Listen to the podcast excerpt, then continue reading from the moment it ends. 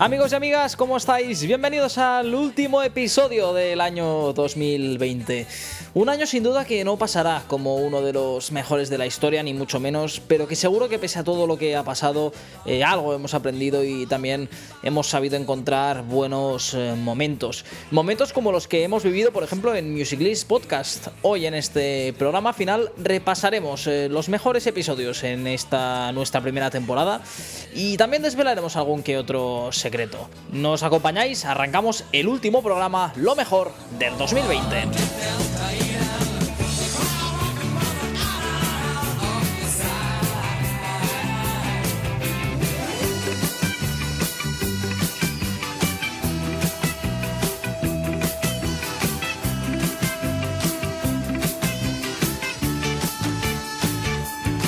Pues esta aventura se empezó a cocer a principios de enero del pasado curso. Eh, Jordi Pallarés, CEO de esta casa, quería que Music List tuviera un espacio para poder aprender, conocer y disfrutar de nuestros artistas favoritos. Y no solo artistas, también todo aquello relacionado con la música. Y así nació este proyecto. Nos pusimos manos a la obra y el primero en visitarnos fue nuestro buen amigo Almacor.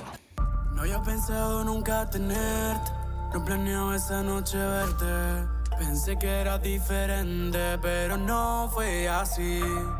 Por cómo me mirabas, en la forma en que bailabas, tus labios me engañaron y fui preso de ti, de ti, de ti. Yo te quise a ti, mami, fui preso de ti te quise a ti precisamente, Amacor, este es tu, último sencillo. Cuéntanos un poco más sobre esta canción. Pues a ver, esta canción surge porque, bueno, la, estuve escribiendo al final. Y, o sea, empezó la canción siendo un poco como iba a ser romántica de amor, pero la verdad es que, bueno, tuve un, problema pues, con una, una relación que al final, pues eso, tú Em, estás muy enamorado y luego me di cuenta de que estaban jugando conmigo. Entonces decidí escribir y por eso se llama Preso de ti, porque al final estás preso en una relación que realmente intentas dejar pero no puedes porque hay algo que como que te ata a esa persona que va mucho más allá de, de los sentimientos. Entonces dije, ostras, si me ha pasado a mí y me ha costado salir de ahí, supongo que la gente también se habrá sentido presa en algún momento de alguna relación y dije, bueno, voy a darle caña, a ver qué tal. Su energía y su vitalidad ha hecho que le pongamos este punto de alegría al año 2020 que tanto necesitábamos y la verdad es que se lo, se lo agradecemos muchísimo. Sunshine, ain't got no rain, ain't got a worry in the world, but the blues remain.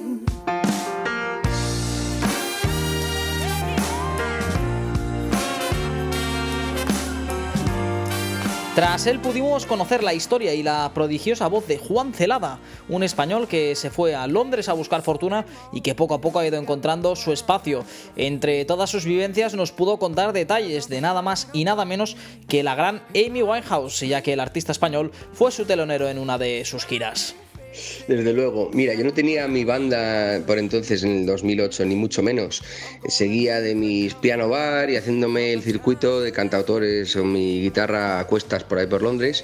Y, no sé, una noche que yo estaba perezoso en casa, me invitaron a una fiesta en Notting Hill eh, una española con diversos amigos y, yo no quería ir, yo no quería ir. Al final me fui a última, última un momento por, yo qué sé, porque nunca sabes, ¿no?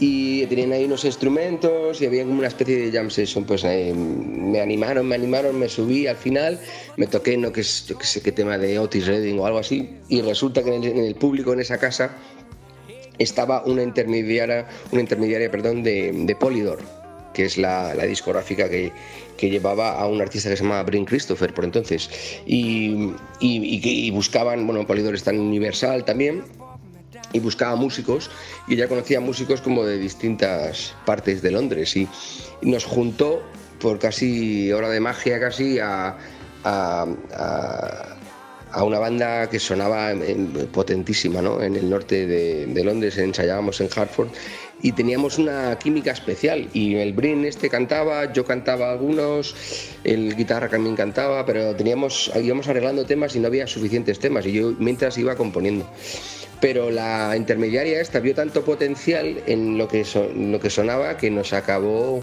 eh, sorprendiendo con que os voy a meter el teloneo de mi Winehouse, que eran como veinte y tantas fechas.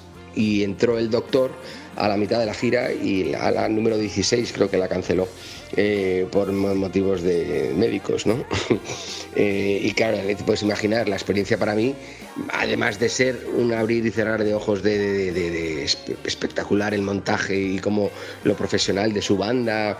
A ella la veíamos poco, la veías entrando y saliendo del buffet a veces o, echándose un billar con nosotros. Nosotros nos echamos las risas con los bailarines, estos que bailaban con, con el batería, que era majísimo, y, y la verdad es que ellos les entristecía un poco el circo mediático que le rodeaba a ella y, y cómo la discográfica incluso explotaba ¿no? todo ese circo mediático porque suponía más ventas. Y...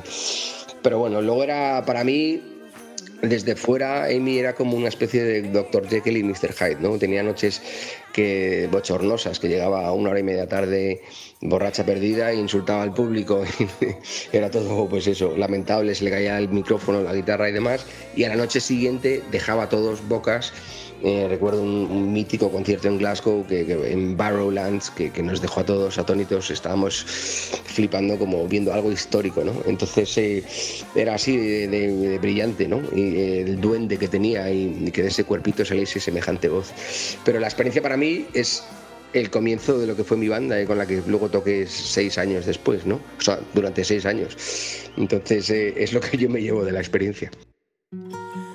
Feeling blue for a long time.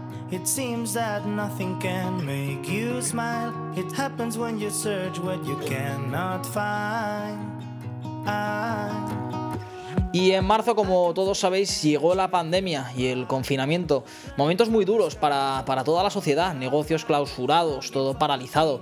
Pero hubo quien aprovechó estos eh, momentos tan inciertos para dar un paso al frente e intentar sacar una sonrisa a la gente haciendo canciones desde un terrado para acabar formando una banda que no ha hecho más que despegar.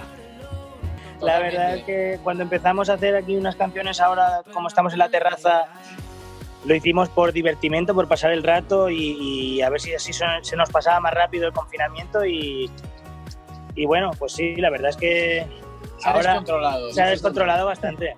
Creo que en ningún momento nace la, la, idea de este Comas como en plan, vamos, vamos, a hacer algo. Sí que es verdad que fantaseábamos un poco, em, como, bueno, somos muy amigos y, y, tenemos bastante afinidad musical, fantaseábamos un poco de, de siempre decíamos, en el 2023 Vamos, a, hacer algo. Vamos a hacer algo, porque ya, bueno, igual ya, ya hemos clausurado todos los, los, compromisos que tengamos con grupos y ya, pues, pues si queremos hacer un disco o lo que sea, algo de, de cosas nuestras y de nuestra mandanga, pues eh, todas las ideas que tengamos en una carpeta del ordenador que se llame 2023 y ya tal.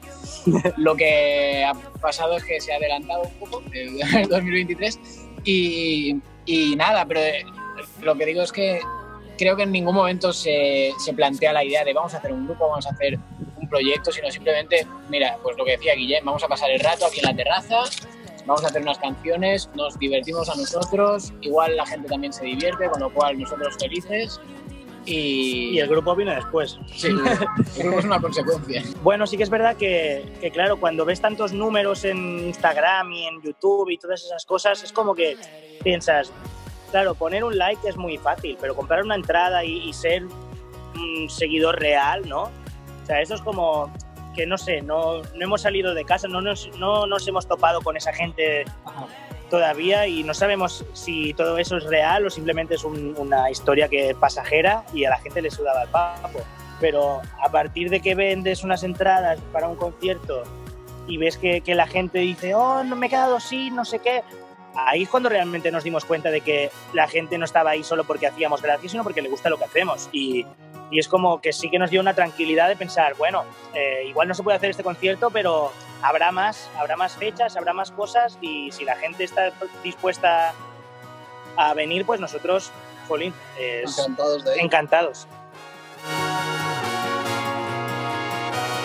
Open up and let it out. Y de una de las bandas que despegaba a otra mucho más consolidada y seguramente una de las más reconocidas del panorama alternativo español. Ellos aprovecharon el confinamiento para sacar nuevo álbum, la pandemia tuvo que frenarles en su gira, pero no pudo parar su música. Ellos son Vetusta Morla y disfrutamos muchísimo poder charlar un rato con ellos.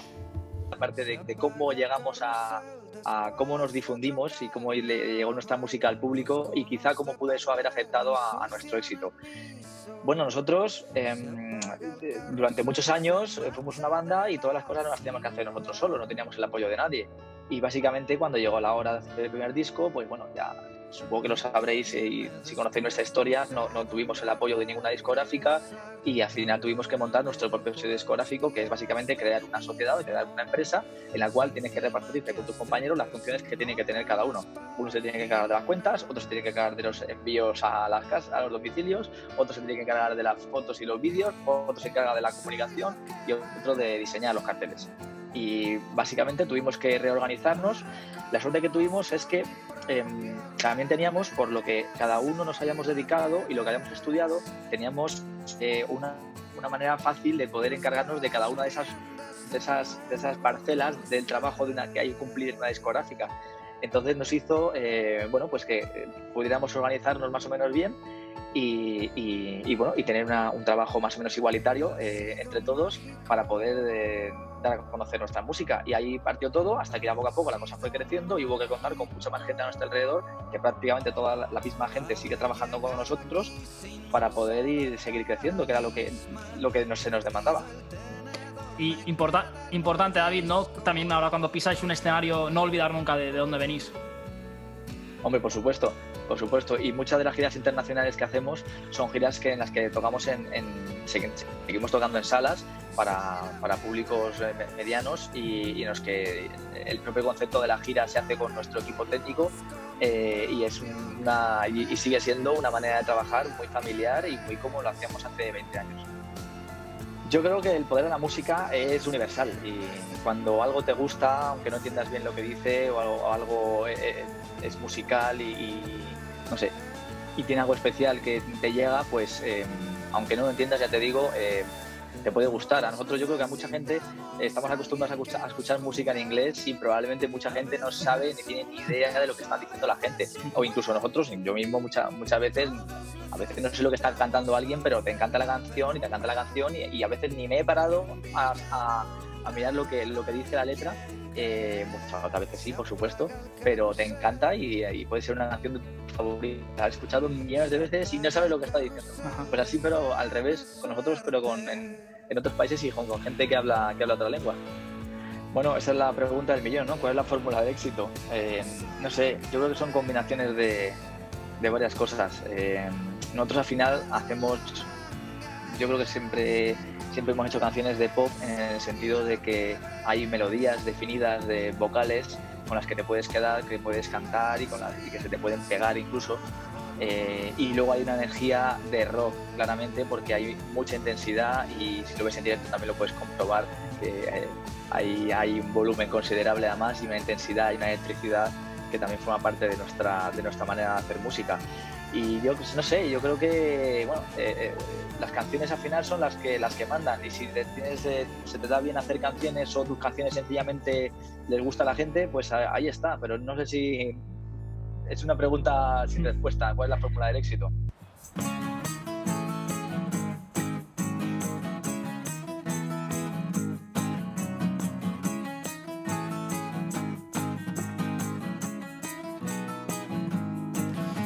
Y del éxito de una de las bandas nacionales más laureadas a decidir arrancar su aventura en solitario. Muy valiente fue la decisión y lo que decidió hacer Pablo Sánchez, el ex líder de La Raíz, para formar su nuevo proyecto Ciudad Jara, que no ha hecho más que empezar.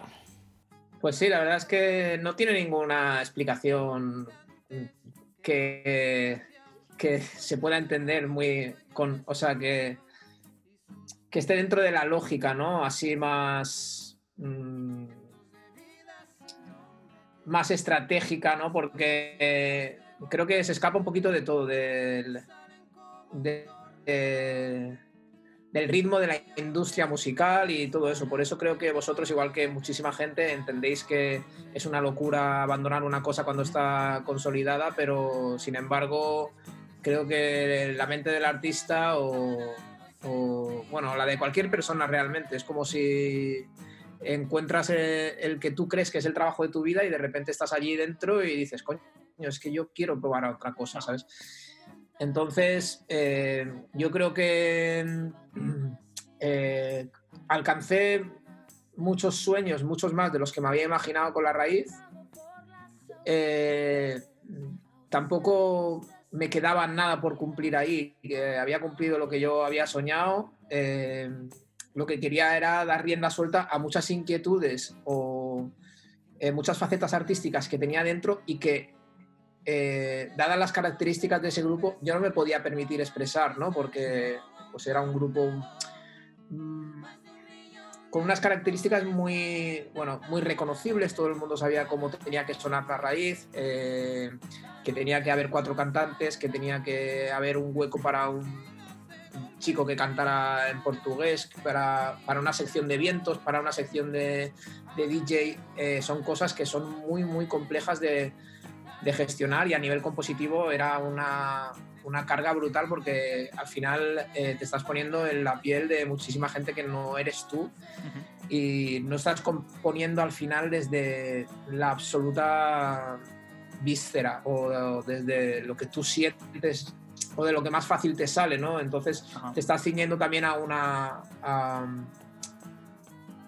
a una temática, a, un concepto lírico, a un concepto ideológico, político.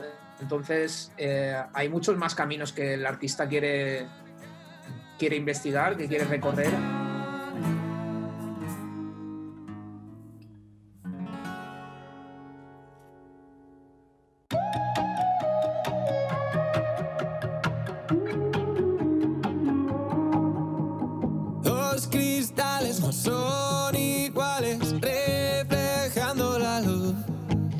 Y en Music List Podcast no solo se apuesta por los artistas más consolidados, también se da voz a los que empiezan, a los emergentes, y eso es algo muy importante. Valor, ganas y talento no pueden fallar, y esa es la fórmula que encontró Velaz para poder publicar el primero, que seguro que será el primero de muchos trabajos de su carrera.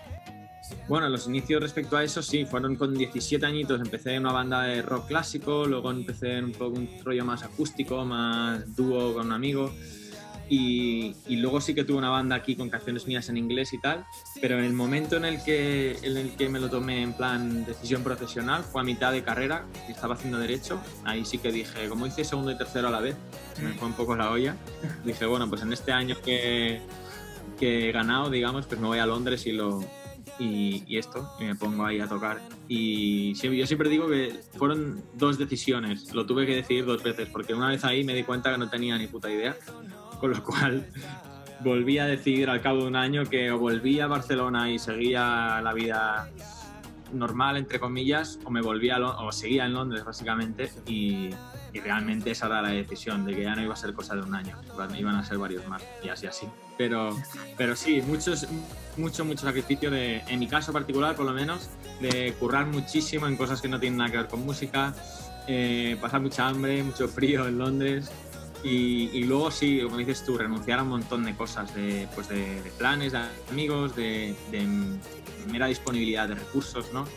De familia incluso, de, esto, de, con tu novia incluso, o sea, todo, todo, todo como que pierde fuerza y tienes que tener, que lo compensa por otro lado, ¿eh?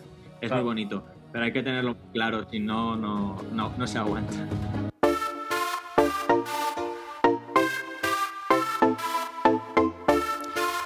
Y de Europa a Norteamérica, donde también pudimos conocer y charlar con músicos muy reconocidos en su tierra, como son Mr. Psych o Robbie Pulido, que decidió venir a Europa para perseguir su sueño. Sí, mucho sacrificio, mucho sacrificio y eso es la, esa es la base para lograr, como tú dices, para lograr metas, lograr sueños. Eh, es bien duro, es bien duro, pero, pero hay que ser fuerte, hay que seguir eh, enfocado, ¿no? Y, pensando que, tienes que alcanzar ese sueño y te sacrifica, pero al final que, el, que, el que persevera triunfa, como decimos nosotros. Pues gracias a Dios, como te dije hace un rato, la música vuela y entre los artistas pues se van conociendo. Ah, este quién es, fulano, tal, ah, me gustaría hacer algo con él, con el otro. Es así como llega mi música, por ejemplo, a Joel, de Joel y Randy, hicimos un tema, lo mismo a De La Ghetto, que, que un día llegó al estudio de, de, uno de sus productores y escuchó un tema mío que estaban arreglando. Y dijo, ese quién es, no, ese es Side de Panamá, y hey, dile que yo quiero montar un verso ahí y así se dio.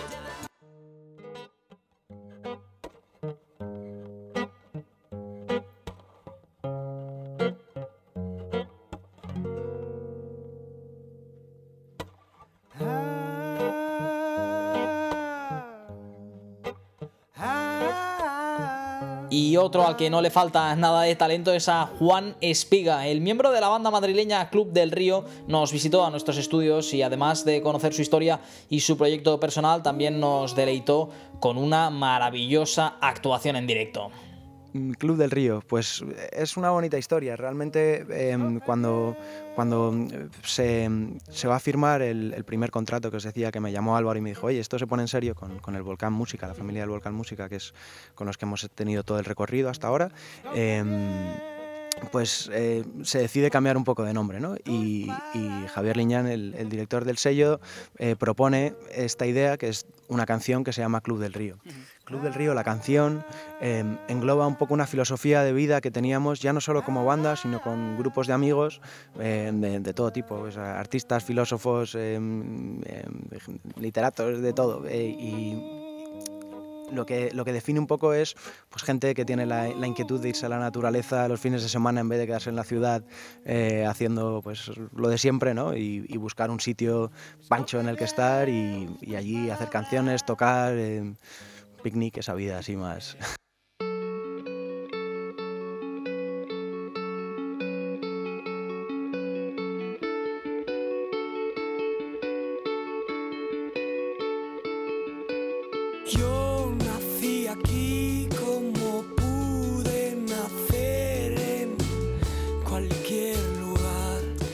Y en 2020 tenía que traernos alguna alegría también en forma de disco y eso es lo que hicieron otros dos de los artistas que más han trabajado y más éxito han tenido en la última década en nuestro país, como son Joel López y La Moda. Que sí, realmente llevamos dos años pues sin parar. Eh, hemos compaginado la gira con con la creación de este álbum y nada, dos años trabajando en las canciones, en los huecos que nos dejaban los conciertos, han sido dos años muy intensos presentando el disco de Salvavida, como decías, que además nos ha llevado a tocar en sitios increíbles en México, en Colombia, en Irlanda, estamos contentísimos. Y ha sido pues no, sin parar, efectivamente, pero muy contentos con el resultado y con este disco, con mucha emoción de que salga ya por fin este viernes. Y nada, a ver qué, qué, qué piensa la gente. Ensayando, esperamos que en 2021 nos dejen tocar un montón y también pues que como somos un grupo autogestionado, aquí se habla todo, desde llamar a la fábrica que hace el vinilo hasta las entrevistas, un poco todo, es nuestra oficinilla. Pues nos lo creeríamos o no. Sí, sí. No, ¿no? No. No. no, no, no nos lo creeríamos. Pero realmente eh, cuando empezamos el grupo, ninguno, pues lo que tú dices, nos podíamos imaginar que ocurriría todo esto, pero aunque no hubiese ocurrido, aquí seguiríamos. Sí, sí, porque además, eh, sí, sale el 27 de noviembre, Si mi rayo te alcanzar, el nuevo, nuevo disco y cuarto, digamos, en, en mi carrera como Soel López. Y, y, bueno, pues es verdad que nace en un contexto casi absurdo, te diría, ¿no? Aparte es un disco que está hecho justo, eh, justo, justo eh, terminado, de, eh, digamos, de componer y de con, concebir, eh, no de grabar, que sí se grabó en dos bloques, pero es prepandemia, ¿no? Entonces, realmente em, bueno, sería absurdo ya retrasarlo más. O sea, ya el, el disco tiene que salir porque, porque refleja también una, una, época y un momento vital que si no, pues va a caducar, ¿no? Casi claro. va a ser si no algún ejercicio nostálgico, ¿no? De cuando, de cuando la vida era, era, de otra forma. Pero es verdad que al mismo tiempo son, son canciones que se adaptan eh, muchos, a muchas veces incluso inexplicablemente especialmente bien al momento, ¿no? Porque, eh, bueno, al final la música también habla muchas veces de superación o de, bueno, de, al fin y al cabo de sentimientos, que es yo creo lo que más hace falta ahora también, eh, pues, compartir y, comentar y, y, lo que hay que profundizar, porque se habla mucho de estadísticas, ¿no? de, de, vacunas, etcétera, pero no se habla de, lo, que está viviendo la gente a nivel emocional en sus casas y, incluso a nivel colectivo. Entonces creo que la música y en este caso pues este disco eh, creo que viene a, a, intentar pues eso, dar un poco de, luz, de aire, de, emoción y de dar rienda suelta sobre todo eso, a todo lo que estamos sintiendo y de lo que tampoco se habla.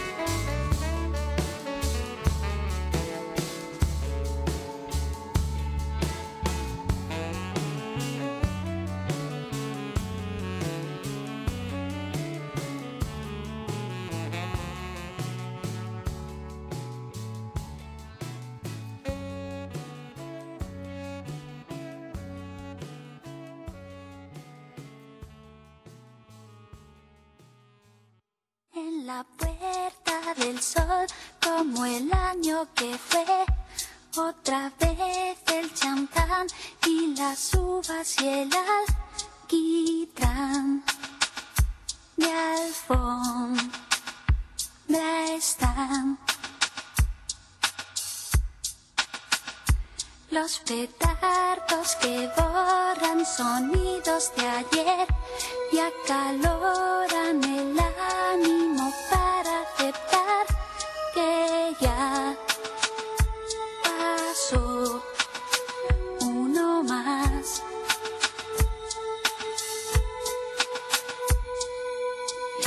El reloj de antaño, como de año en año, cinco minutos más para la cuenta atrás hacemos el balance de lo bueno y malo. Cinco minutos antes de la cuenta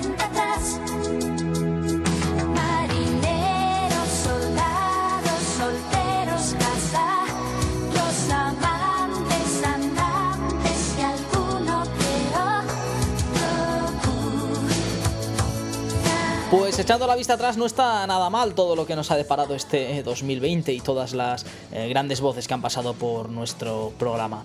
En unas horas despediremos el año con los nuestros, sin duda un curso que ha sido muy complicado para todos, eh, para los músicos, para los técnicos, para las salas de conciertos, para los eh, representantes, para las agencias de comunicación, los festivales, promotores, DJs, discotecas, en fin, eh, para todo el mundo. Solo podemos mandar un mensaje de ánimo y de optimismo. Estamos convencidos de que el 2020 será un año mejor y seguro que saldremos de esta. Aquí desde Music List quiero que sepáis que ha sido un auténtico placer eh, traeros todas estas historias, entrevistas. Hay mucho trabajo detrás de cada programa, pero creemos que vale la pena para que lo podáis eh, disfrutar. También lo disfrutamos nosotros mucho haciéndolo. Y antes de cerrar este año quería aprovechar para agradecer a Jordi Payares por apostar por este podcast, eh, que creo que le hacía mucha falta al mundo de la música y a todo el equipazo que hay detrás eh, para que este programa sea una realidad. Al 2021 le pedimos mucha salud y mucha música y volveremos con las pilas cargadas eh, con nuestra segunda temporada para seguir trayendo a los mejores protagonistas y las mejores historias. Gracias una vez más por estar ahí y volvemos a estar aquí muy pronto. Hasta entonces, un abrazo muy fuerte para todos de Bruno Ballesté y que no pare la música.